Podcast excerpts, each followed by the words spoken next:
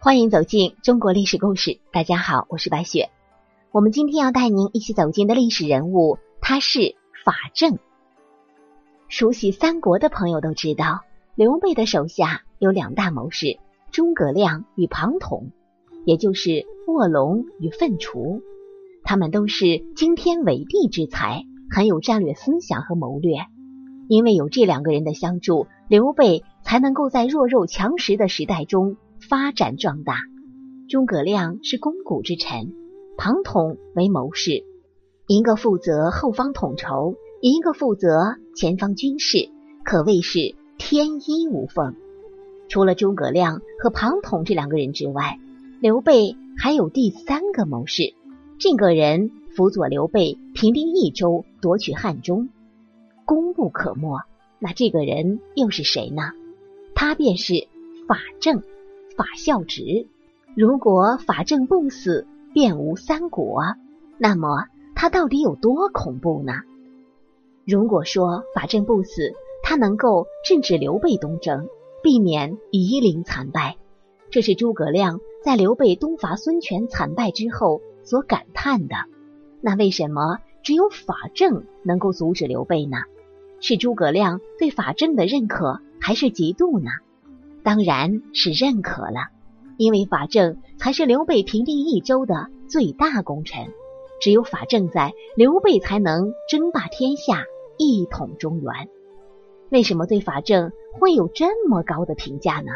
因为法正确实能力出众，甚至相当于曹魏阵营当中的郭嘉。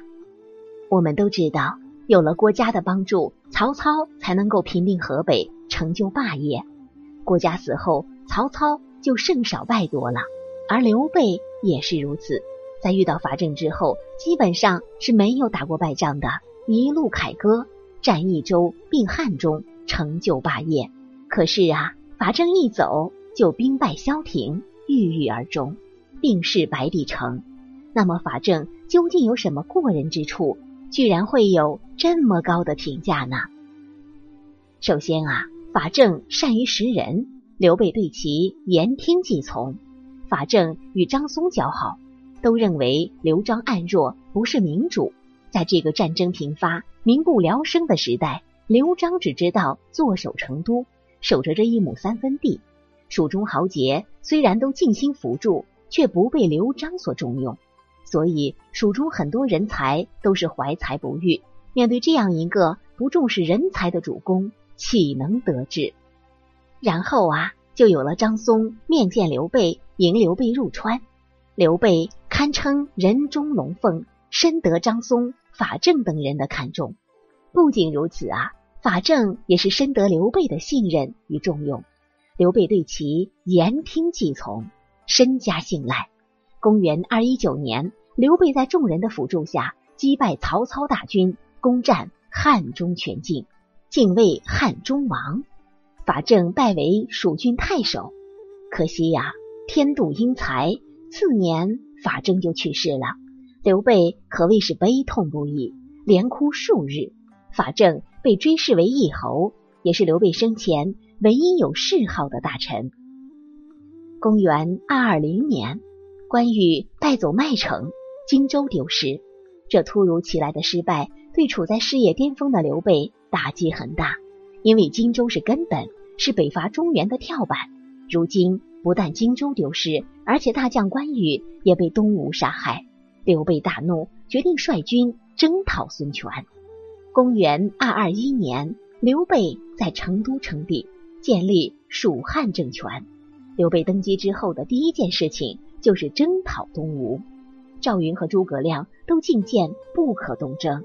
应该养精蓄锐，北伐曹魏。可是刘备被愤怒冲昏头脑，一心东征。不久，张飞被部将范强、张达杀害，投奔东吴而去。这次彻底的激怒了刘备，举国之兵讨伐东吴。可惜的是啊，天不助刘，刘备在萧亭之战中被东吴陆逊火烧连营，蜀军大败。诸葛亮感叹道。如果法正跟随，就算先主东征，也不会被击败的。可惜大汉气数尽矣。法正足智多谋，善于随机应变，制定战术。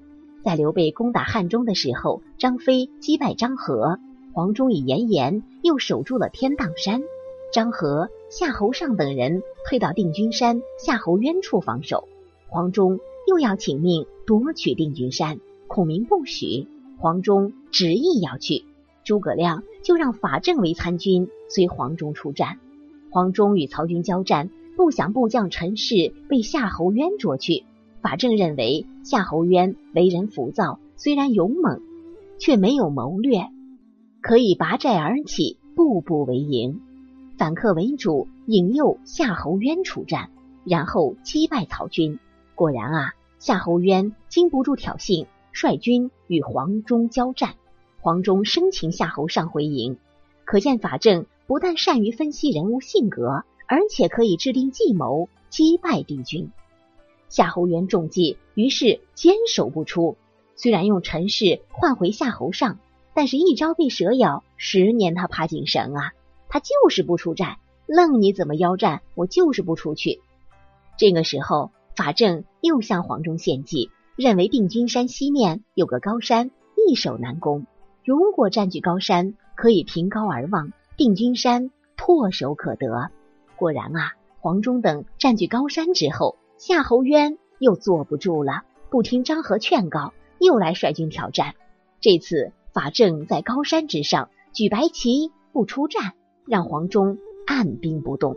等到曹兵倦怠、锐气尽失时，法正举红旗，黄忠率军出战，鼓角齐鸣。黄忠刀劈夏侯渊，获得大胜。此战勇靠黄忠，智靠法正，漂亮的完成了任务，夺得定军山。斩杀夏侯渊之后，曹军全线动摇。刘备顺势大举进攻，占据有利地形，以逸待劳，等待曹操的到来。法正杀伐果断，计谋百出。在刘备入川时，在涪城相会刘璋。法正就进言，最近有张松密信道，咱们将在涪城会见刘璋，便可以图谋益州。这次机会一定不能错过。庞统也深以为是，在席间安排魏延舞剑行刺刘璋，又派武士埋伏两侧。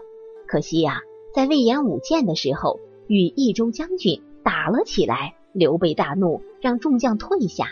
所以没有采纳法正、庞统的计谋，实在是可惜呀。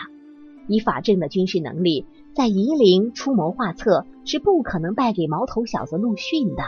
他也是能够看出陆逊的火攻。法正不死，实力非常强悍，也非常恐怖，是蜀汉的中坚力量。他的话比诸葛亮的管用，可能说服刘备，制止刘备盲目东征孙权。即使法正制止不了刘备东征，他跟着刘备也是能够为其出谋划策，不至于遭到夷陵惨败、元气大伤。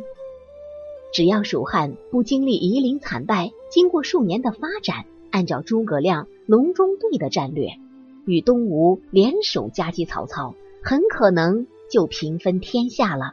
也就是说，只有二国而没有三国了。因此说。法正不死，便无三国。好了，朋友们，本期的故事到这里就结束了。感谢您的收听，喜欢的朋友欢迎点赞转发，也欢迎您评论留言。下期呀，我们将带您一起走进关羽的故事，我们将为您解开隐藏千年的秘密，究竟是谁杀了关羽？我是白雪，下期再见。